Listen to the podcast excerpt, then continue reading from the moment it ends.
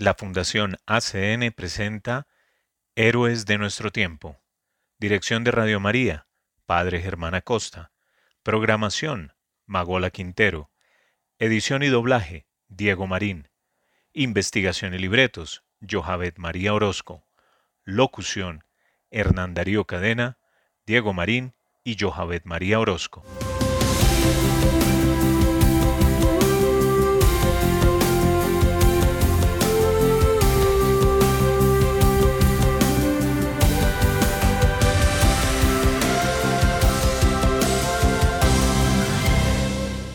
Bienvenidos a Héroes de nuestro tiempo, un programa realizado por la Fundación ACN. Acá visibilizamos a la iglesia sufriente y perseguida y tratamos de generar conciencia acerca de una realidad que muchas veces es ajena a nosotros, pero que sí ocurre. Además, le damos rostro al trabajo silencioso de hombres y mujeres de fe que viven el Evangelio. Vamos a escuchar Contigo María, canción interpretada por el grupo Atenas.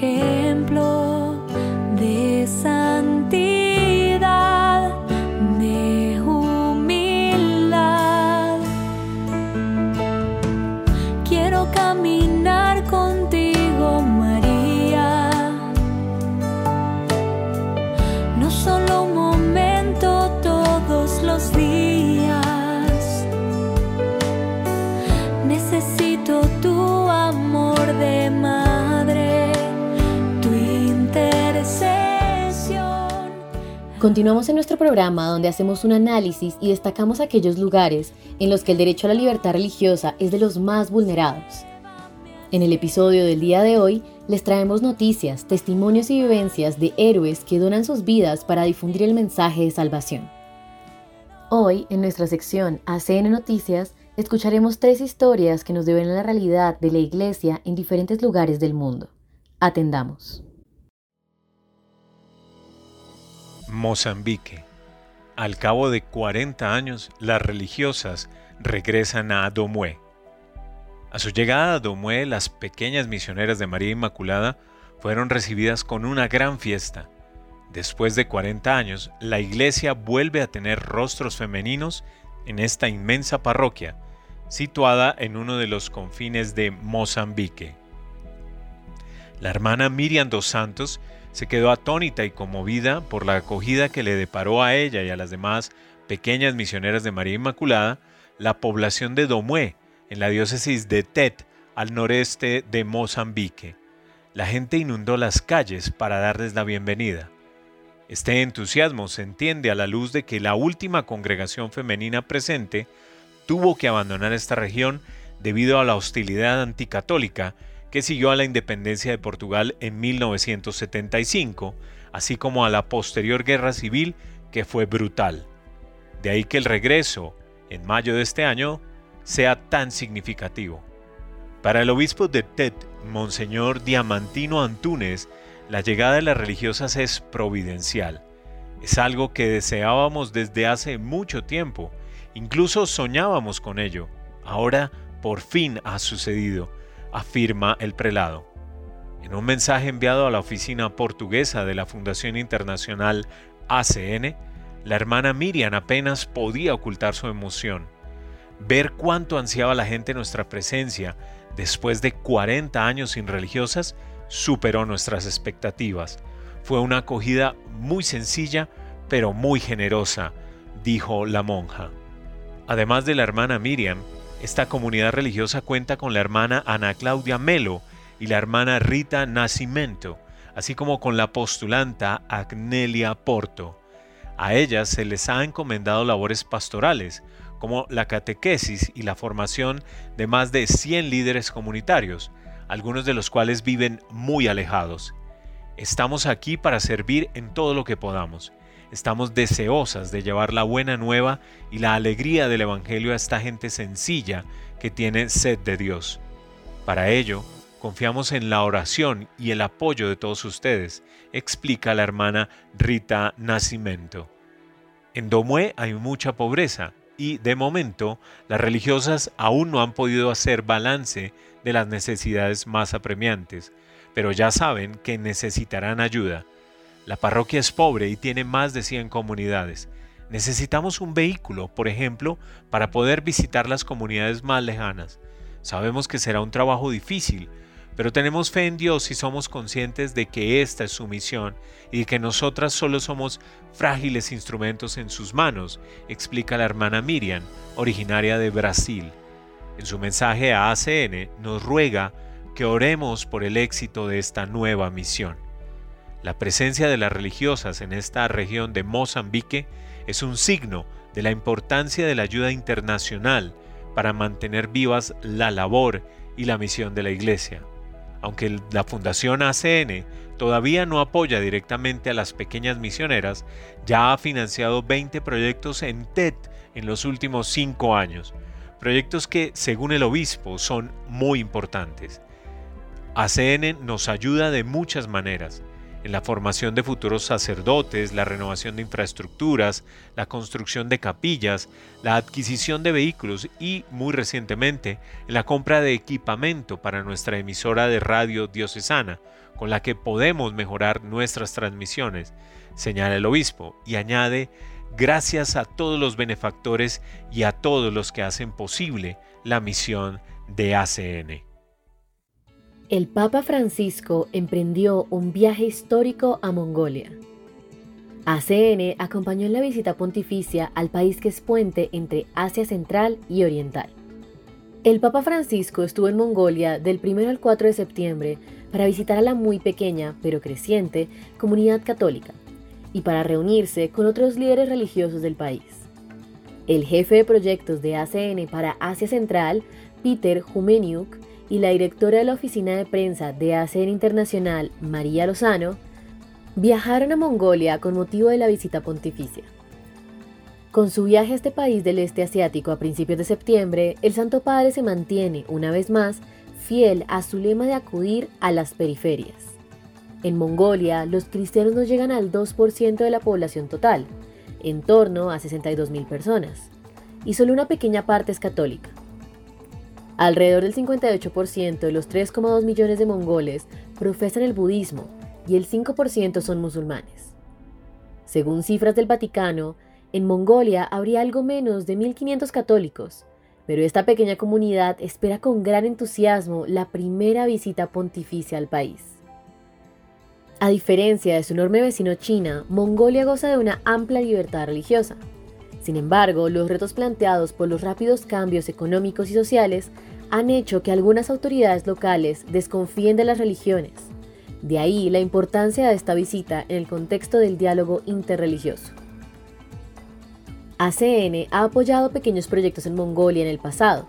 Entre otros, ha destinado a este país estipendios de misa para sacerdotes, ha financiado obras de renovación en la Catedral de San Pedro y San Pablo de la capital de Ulan Bator y más recientemente, en 2020, ha hecho posible la compra de un vehículo para una de las congregaciones presentes en el país. Además, la Fundación Pontificia está apoyando a la iglesia local en estos momentos con algunos proyectos destinados a hacer posible la histórica visita del Papa Francisco a este país del este asiático. Los católicos mongoles necesitan la visita del Papa para cobrar visibilidad y obtener apoyo internacional, pues durante muchos años nadie ha pensado siquiera en su existencia. Los misioneros empezaron de cero en una estepa salvaje, completamente solos, e invirtieron un gran esfuerzo en construir una comunidad de mongoles católicos, lo cual merece ser resaltado, afirma Peter Humeniuk, jefe de proyectos de ACN para Asia Central. En el transcurso de las últimas semanas, hemos estado en contacto con el obispo Giorgio Marengo, prefecto apostólico de Ulan Bator, para hablar de un mayor y más profundo apoyo a corto plazo por parte de ACN a la Iglesia Católica Mongola, señala. Jumeniuk viajó al país junto con María Lozano, directora de la Oficina de Prensa Internacional de ACN, para acompañar a la iglesia local durante la histórica visita del Papa. En mi opinión, la visita del Papa Francisco es importante para toda la región. Estratégicamente ubicada entre Rusia y China, Mongolia es territorio neutral. Los budistas mongoles son pacíficos y están abiertos al diálogo con el Vaticano, mientras que el gobierno mongol es socialdemócrata, lo cual no supone ningún obstáculo. Mongolia tiene potencial para convertirse en un socio importante de la Santa Sede en Asia Oriental y Central, así como en un ejemplo para otros países asiáticos, declara Lozano. Junto con otros viajes pontificios como los realizados a Irak, Kazajistán o Bahrein, esta visita forma parte de la lista de viajes con un importante contexto interreligioso. Es notable que el Papa Francisco no duda en recorrer miles de kilómetros para vivir la fraternidad y dialogar con otras religiones del mundo, recalca Lozano. Por otra parte, este viaje supone también un estímulo y una muestra de afecto para con la Conferencia Episcopal de Asia Central, que engloba a los católicos de todos los antiguos países soviéticos de la región. Kazajistán, Uzbekistán, Kirguistán, Turkmenistán y Tayikistán, explica Jumeniuk. Se trata de iglesias minoritarias y el Papa sigue el principio de otorgar protagonismo a minorías que, pese a su pequeñez, también dan vida y luz a la Iglesia Universal. Igual que el Santo Padre, que quiere acudir a las periferias, también nuestra fundación quiere servir a los cristianos de las zonas periféricas. Dedicar atención a nuestros hermanos y hermanas de estos países, donde son un pequeño rebaño, es una de las prioridades de mi sección, asegura. Un sacerdote y un seminarista secuestrados en Nigeria fueron liberados después de tres semanas. Un total de 13 sacerdotes han sido secuestrados en Nigeria desde principios de 2023. Afortunadamente ya todos han sido liberados. Un sacerdote y un seminarista secuestrados en la diócesis de Mina, en Nigeria, fueron liberados el pasado miércoles 23 de agosto, después de tres semanas de cautiverio. Según un comunicado de los misioneros de África, también conocidos como Padres Blancos, ambos se encuentran bien y están sanos y salvos, a pesar de la traumatizante experiencia que han vivido en manos de sus secuestradores. El padre Paul Sanogo y el hermano Melchior Mahini, originarios de Malí y de Tanzania respectivamente, fueron secuestrados el 2 de agosto en el estado de Níger, en Nigeria. En el comunicado, la congregación misionera Da las gracias a todos los que han contribuido de alguna manera a su liberación y especialmente a las autoridades diocesanas por haber proporcionado el asesoramiento, las estrategias y la logística adecuados. Rezamos por la conversión de aquellos que siguen pensando que la forma más fácil de obtener dinero es haciendo daño a los demás, dice el comunicado. Los secuestros por bandidos están muy extendidos en Nigeria, aunque los sacerdotes y demás miembros del clero no sean ni de lejos las únicas víctimas de este tipo de delitos, solo en 2023 han sido secuestrados 13 que ya han recuperado la libertad. Además de estos incidentes, en 2023 han sido asesinados dos sacerdotes nigerianos y tres de los sacerdotes secuestrados en los años previos siguen desaparecidos. Los tres presbíteros desaparecidos son el padre John Bako Chegwolo de la diócesis de Kaduna, secuestrado en 2019, el padre Joseph Igbuagu de la diócesis de Onitsha, raptado en 2022, y el padre Christopher Okide de la diócesis de Umagia, también secuestrado en 2022. ACN ruega a sus benefactores y amigos que recen por su pronta liberación y por sus familiares. Impactante realidad que nos hace repensar los privilegios que tenemos como cristianos de Occidente y nos interpela en nuestra manera de orar. Ahora, en el marco del cuadragésimo tercer viaje apostólico del Papa Francisco a Mongolia, les presentamos una entrevista exclusiva con el Padre Francisco Javier Olivera, miembro del camino neocatecumenal que presta su servicio en este país asiático. Les invitamos a escuchar esta reveladora conversación entre el padre Olivera y nuestros colegas de ACE en España, seguida de un breve análisis sobre la situación de la libertad religiosa en Mongolia. Hoy en Perseguidos pero no olvidados vamos a conocer a la Iglesia de Mongolia, también la realidad de esa nación. Por eso damos la bienvenida desde la capital mongola Ulan Bator al padre Francisco Javier Olivera, sacerdote español del Camino Neocatecumenal. Buenos días y bienvenido a Perseguidos pero no olvidados, padre. Eh, muy buenas, eh, Lucía y toda la audiencia de Radio María, aquí desde Ulan Bator, capital de Mongolia. Muy buenas. Padre Francisco, el Papa va a un país donde se encontrará no solo con 1.500 católicos, sino con todo un pueblo de gran tradición budista. Pero queremos conocer a esa pequeña minoría de cristianos. ¿Quiénes son los cristianos de Mongolia? ¿Podríamos decir que gozan de libertad para practicar su fe?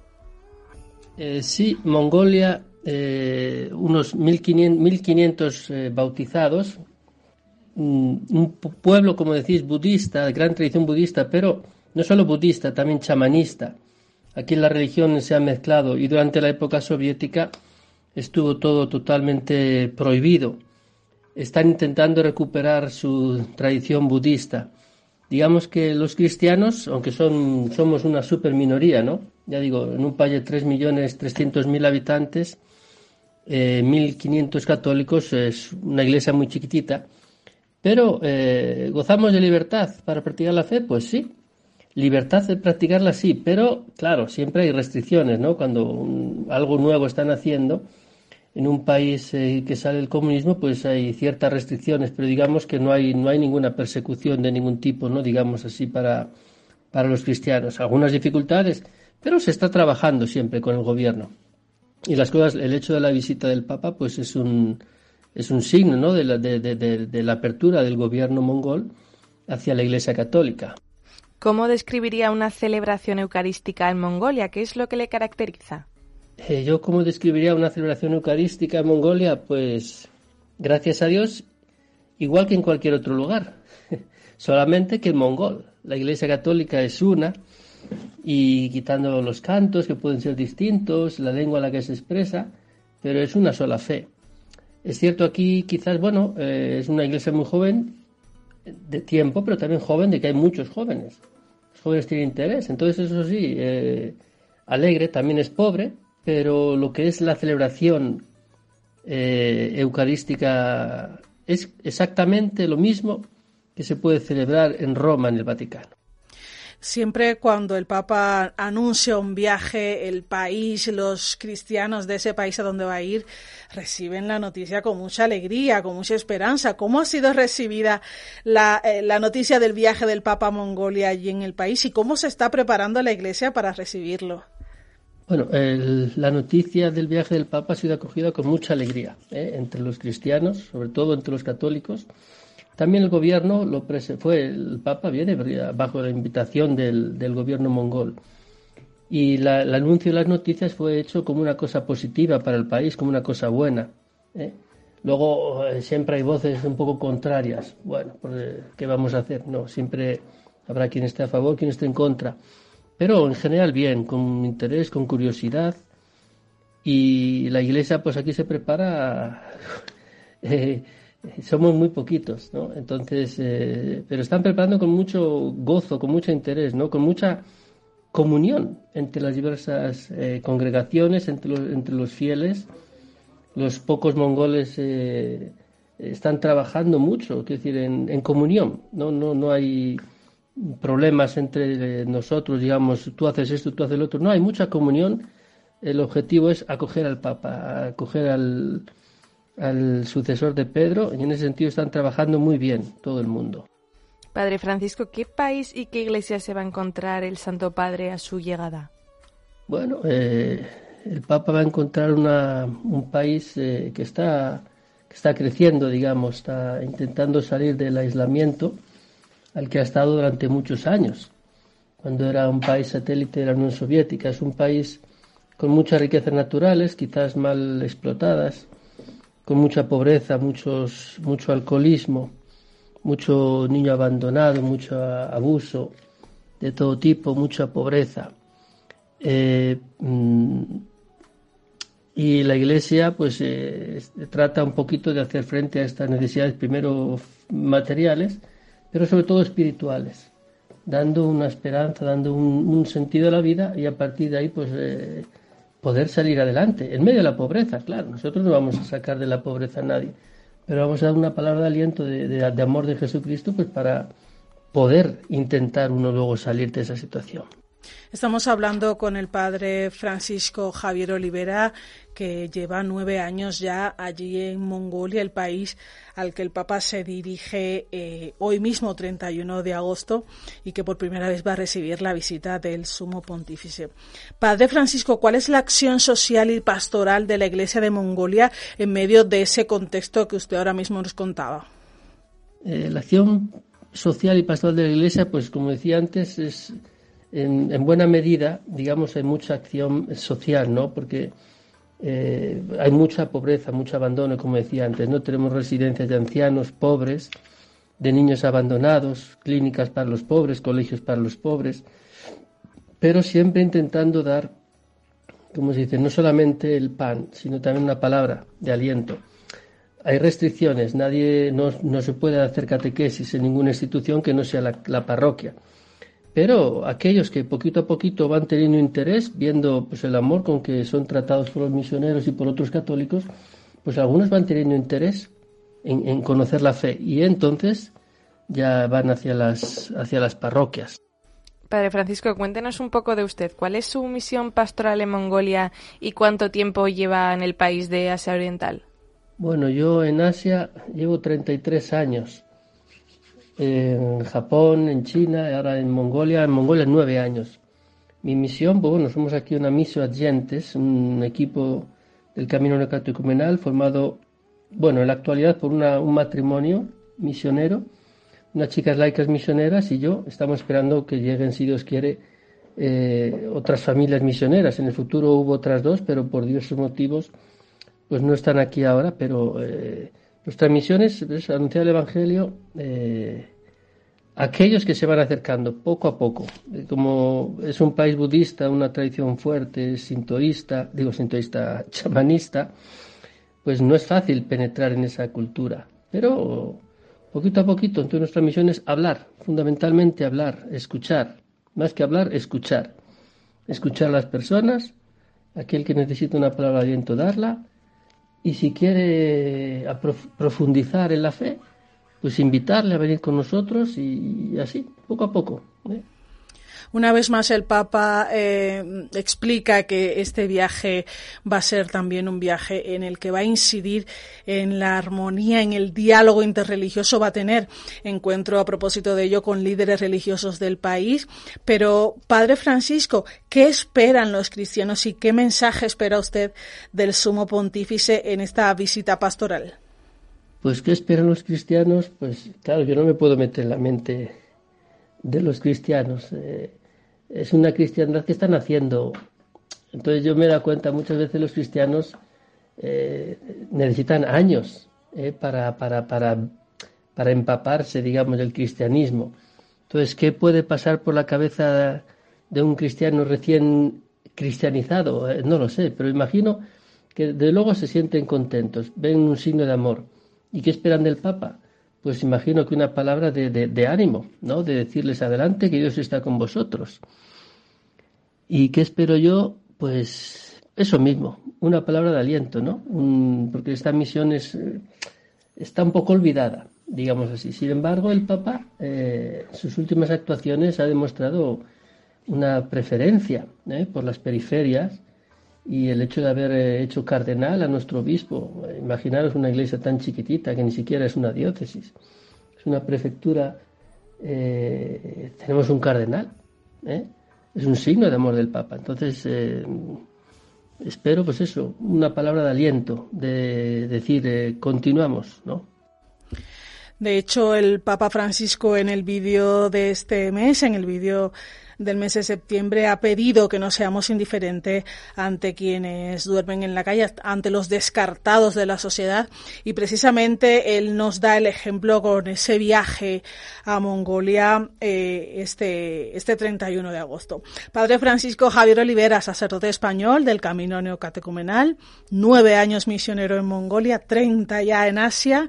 Gracias por estar con nosotros en Perseguidos pero no olvidados, por mostrarnos la realidad de este país y sobre todo mm, darnos a conocer cuál es la iglesia mongola, una iglesia que a pesar de ser pequeña está muy viva en la fe y está esperando con muchas ganas, con mucha esperanza al Papa Francisco. Un fuerte abrazo, Padre, y hasta pronto. Pues nada, muchísimas gracias, un fuerte abrazo y recen, rezar por esta, por esta iglesia y que el Señor siga llevándole de la mano. Después de la desintegración de la Unión Soviética en 1991, Mongolia intentó restablecer la libertad religiosa básica. El 13 de enero de 1992 adoptó una nueva constitución que garantiza nominalmente las libertades fundamentales, incluida la libertad religiosa, y también defiende oficialmente el principio de separación entre religión y Estado.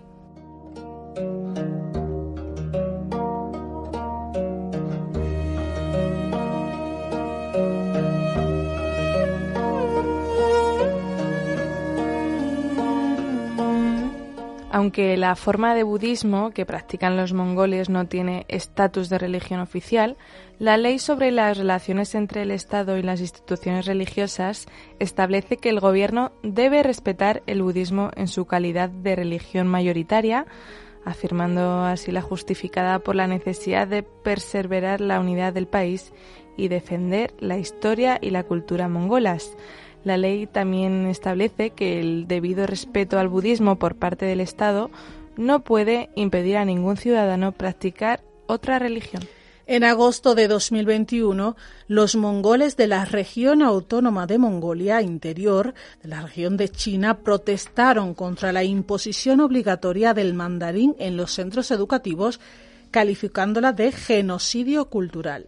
En consecuencia, muchos padres se negaron a enviar a sus hijos al colegio, lo que llevó al gobierno a responder con amenazas y detenciones. Los críticos a esta nueva política educativa afirman que viola la ley de regiones étnicas autónomas, la cual garantiza formalmente los derechos de los grupos étnicos minoritarios de China.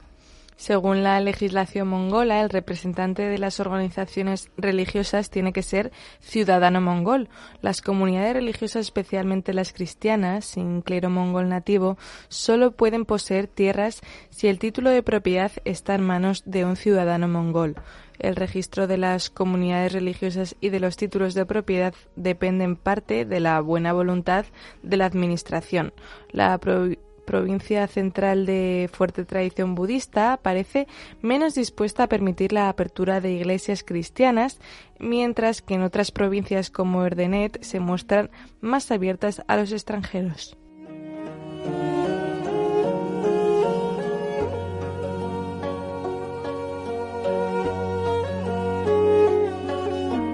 El 28 de mayo de 2022, el Papa Francisco se reunió con una delegación interreligiosa de Mongolia para conmemorar el trigésimo aniversario de las relaciones diplomáticas oficiales entre la Santa Sede y este país. El Santo Padre reflexionó sobre las enseñanzas de Buda y Jesucristo, señalando que ambos fueron pacificadores y promotores de la no violencia. Francisco acogió la presencia de la delegación interreligiosa como un signo de esperanza y confió en que en Mongolia se promueva un diálogo sano y buenas relaciones entre los budistas y los católicos.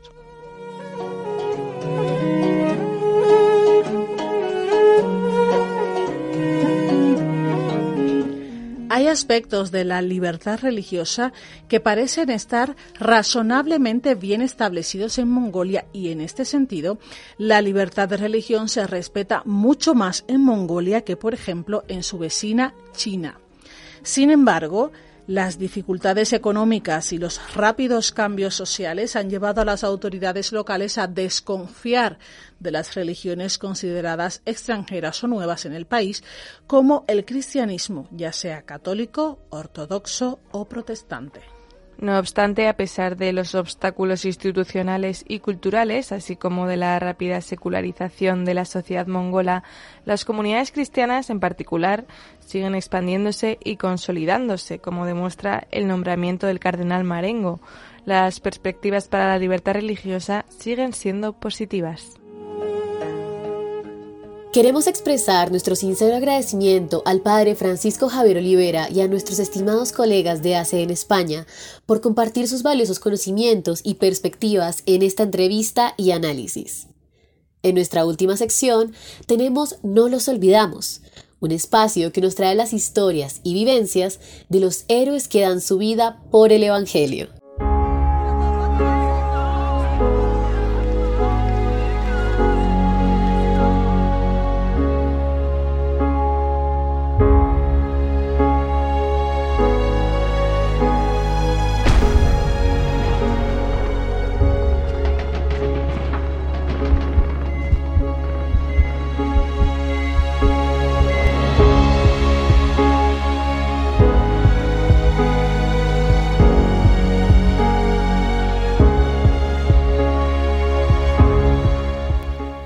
Bienvenidos una vez más a No los olvidamos, Fuente de Amor para la Iglesia con la Fundación ACN.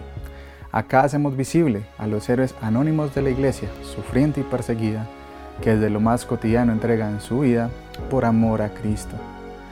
Muchas veces estos héroes anónimos tienen una misión que no es propiamente dentro del trabajo pastoral, pero su trabajo hace posible que mucha gente alrededor del mundo tome conciencia de asuntos determinantes como la libertad religiosa.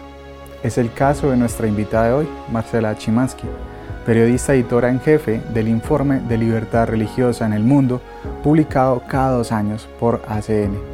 Ella nos explica los principales hallazgos de la edición 2023, pero también las preocupaciones acerca de lo que esta extensa investigación ha podido determinar. Atendamos. Soy Marcela Simansky. Yo nací en la Ciudad de México y me fui a vivir a diferentes países en cuanto terminé mi carrera de periodismo.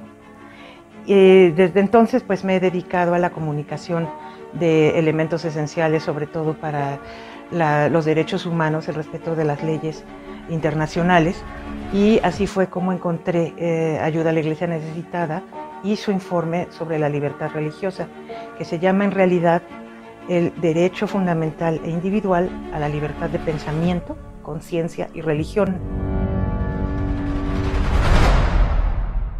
El informe sobre la libertad religiosa en el mundo que publica eh, cada dos años la Fundación Pontificia Ayuda a la Iglesia Necesitada, lo que busca es proporcionar un instrumento de consulta para la gente que se interese en el tema de la libertad religiosa, que pueda verdaderamente ver cuál es la situación en 196 países del mundo. Nuestros informes tienen una estructura clara que las hace comparables año con año o edición con edición y siempre tienen lo que es la demografía religiosa, cuántas religiones hay y en qué proporciones, tienen el marco legal que rige el ejercicio o no de la libertad religiosa y una lista de incidentes que han acaecido en los dos años de análisis que constituyen violaciones a ese derecho humano fundamental e individual que es la libertad religiosa. Ahora, mientras estamos hablando, está existiendo una violencia increíble en Manipur, India, a la que nadie le pone atención, porque los medios lo están retratando como que es una violencia interétnica, pero no han resaltado que una de las etnias es mayoritariamente cristiana y la otra no. Eh, la cristiana es la que está pasivamente bajo ataque de los otros. No se puede acceder a la educación superior en Pakistán si no te sabes de memoria el Corán. Si uno es cristiano, nunca puede pasar de ser el barrendero de la Secretaría de Educación. Jamás va a ser el ministro. Si uno es cristiano en Egipto, nunca va a ser parte de la selección internacional de fútbol ni del equipo olímpico de gimnasia. Eh, si uno es cristiano en varios eh, países del Oriente Medio y ciertamente en toda la península arábiga, hay solamente barrios en los que uno puede vivir y no en otros. Hay una serie de, maneras de ir discriminando a la gente que incluyen también cambiar las, reglas para que reciban donativos o dinero del exterior. Las hermanas de la caridad de la Madre Teresa en la India dependen completamente de donativos del exterior. Cambiaron las reglas financieras, de pronto ya no pueden cambiar su dinero que viene en dólares, ya no lo pueden cambiar en rupia. Y así poco a poco van sacándolos de la jugada, sacándolos de la jugada. Por supuesto que la situación no ha mejorado, la situación sigue empeorando, en el sentido en el que cada vez eh, los perpetradores de violaciones a la libertad religiosa son más aceptados en el mundo. ¿Por qué? Porque se trata no tanto como la vez pasada que el, el, protagonista principal era el Estado Islámico y que todo el mundo le queda muy claro que el yihadismo no es una manera de vivir en el siglo XXI, pero esta vez hay una gran mayoría de perpetradores de violaciones que son gobiernos autoritarios.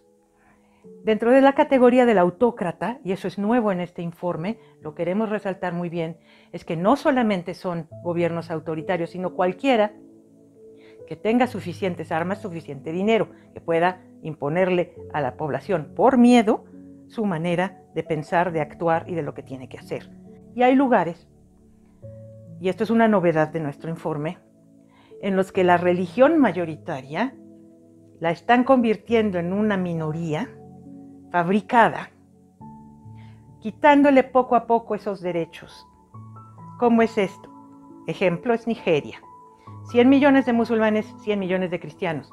Y los cristianos están cada vez más empujados hacia la pobreza más abyecta por ataques de islamistas que el gobierno no hace nada por prevenir y también cambiando las leyes electorales de manera que no haya ni un cristiano en el gobierno. Entonces así la mitad de la población queda sin representación política, sin representación económica porque están paupérrimos al haber perdido sus tierras, sus sembrados, sus animales tras el ataque de los yihadistas, y socialmente hechos a un lado porque siempre lo mejor se va a ir para la otra mitad de la población.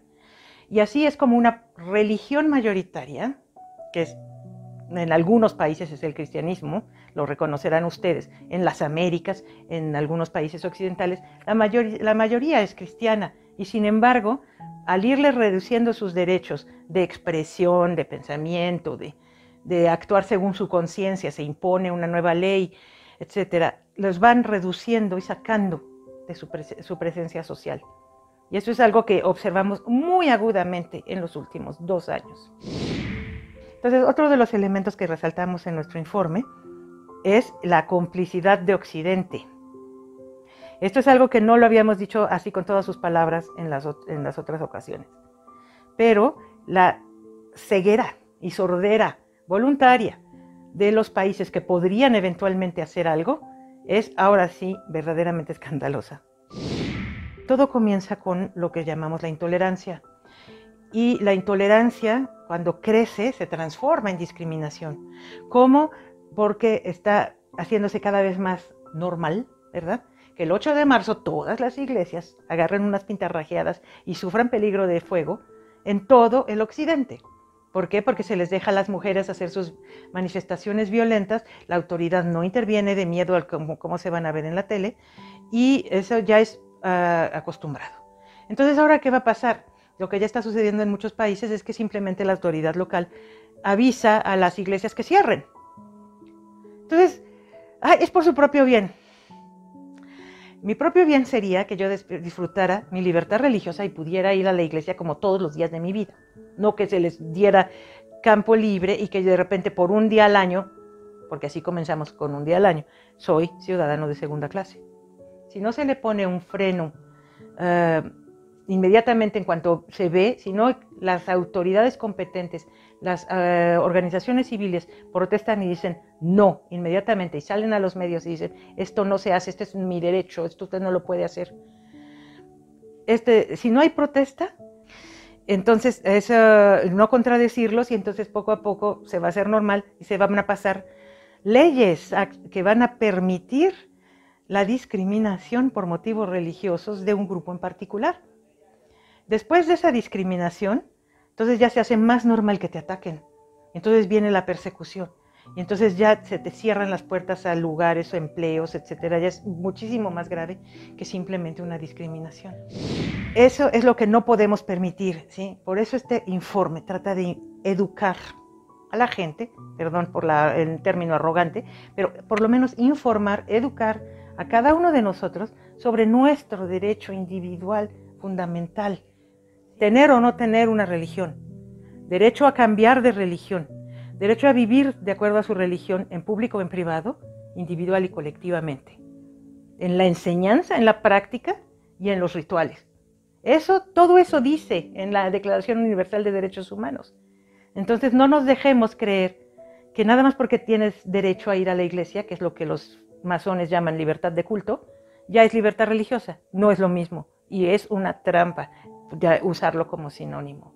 Yo quisiera que la, quien nos escucha, quien sepa de esto, que se informe realmente, que lea ese texto que es así, tamañito, es una cosita de nada, y que se memorice lo que es el derecho a la libertad de conciencia, pensamiento y religión, de manera que lo podamos defender. Las circunstancias no son favorables. Se necesita la familia para poder formar a los niños en este concepto de la dignidad humana igual para todos. Y cuando las familias se resquebrajan, eso es verdaderamente el inicio de un desmoronamiento. No es exageración de verdad decir que la unidad, la célula familiar, es la fuente de todas las libertades humanas. Como concluía Marcela su intervención, es la familia en libertad la que permite el desarrollo de nuestras sociedades. Además, el testimonio de Marcela Chimansky es todo un llamado a ser conscientes y a generar conciencia acerca de este derecho fundamental inherente a los seres humanos, el derecho a la libertad religiosa. Que todos sepamos la realidad de este derecho también es posible gracias al trabajo de muchos hombres y mujeres comprometidos, tal como el compromiso de bondad y generosidad de miles de benefactores alrededor del mundo quienes gracias a su caridad concreta nos permiten decir constantemente, no los olvidamos. Si deseas conocer más de este puente de caridad, visita www.acncolombia.org. Este testimonio nos enseña cómo desde las pequeñas acciones se puede generar un gran impacto en la vida de muchas personas. En nuestra última sección del día de hoy, Dones de Esperanza, conoceremos la iniciativa más reciente de la Fundación ACN para ayudar a los cristianos perseguidos y necesitados en el mundo. Seguramente no hay mayor beneficio en la tierra que la presencia de Cristo con su cuerpo, su sangre, su alma y su divinidad que tiene lugar en una misa. Con la celebración de una Eucaristía adoramos a Dios Todopoderoso, lo alabamos por sus beneficios, le damos gracias por los regalos que nos concede, pedimos perdón por nuestros pecados, intercedemos por las necesidades nuestras, de nuestros familiares, de las personas que amamos y también de los difuntos, por las necesidades de la iglesia y del mundo entero. Ofrecer una misa es un gran don que se puede dar a Dios y se puede dar también a nuestros hermanos. Ofrece una misa, entérate de cómo puedes hacerlo visitando la página de la Fundación acncolombia.org. Con esta invitación concluimos por hoy Héroes de nuestro tiempo. Muchas gracias por su compañía y su sintonía. Los animamos a ser puentes de amor y ayudar a que las manos de Dios sigan haciendo su obra en tantos lugares del mundo. Ingresa a www acncolombia.org o www.acn-global.org y síguenos en nuestras redes sociales para que no te pierdas nada de nuestro contenido y conozcas las formas en las que tú también puedes secar las lágrimas de Dios donde quiera que Él llora. Cerramos con la canción ¿Acaso no estoy yo aquí? interpretada por el grupo Atenas. Escuchemos.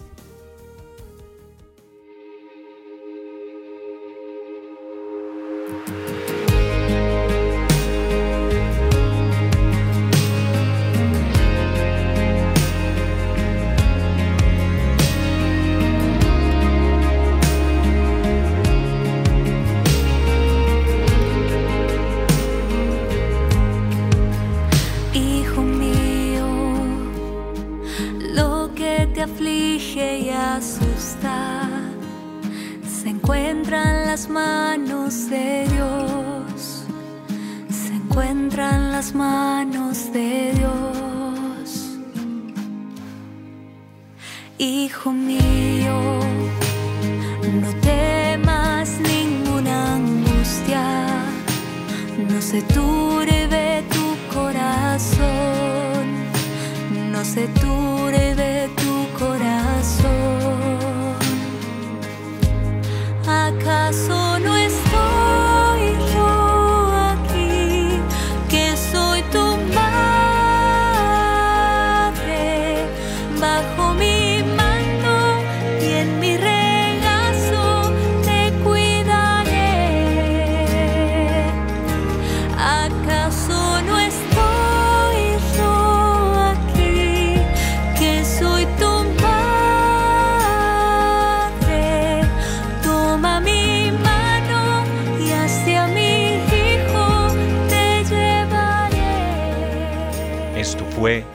Héroes de nuestro tiempo, programa realizado por la Fundación ACN Colombia para Radio María. Gracias por su sintonía. Dios los bendiga.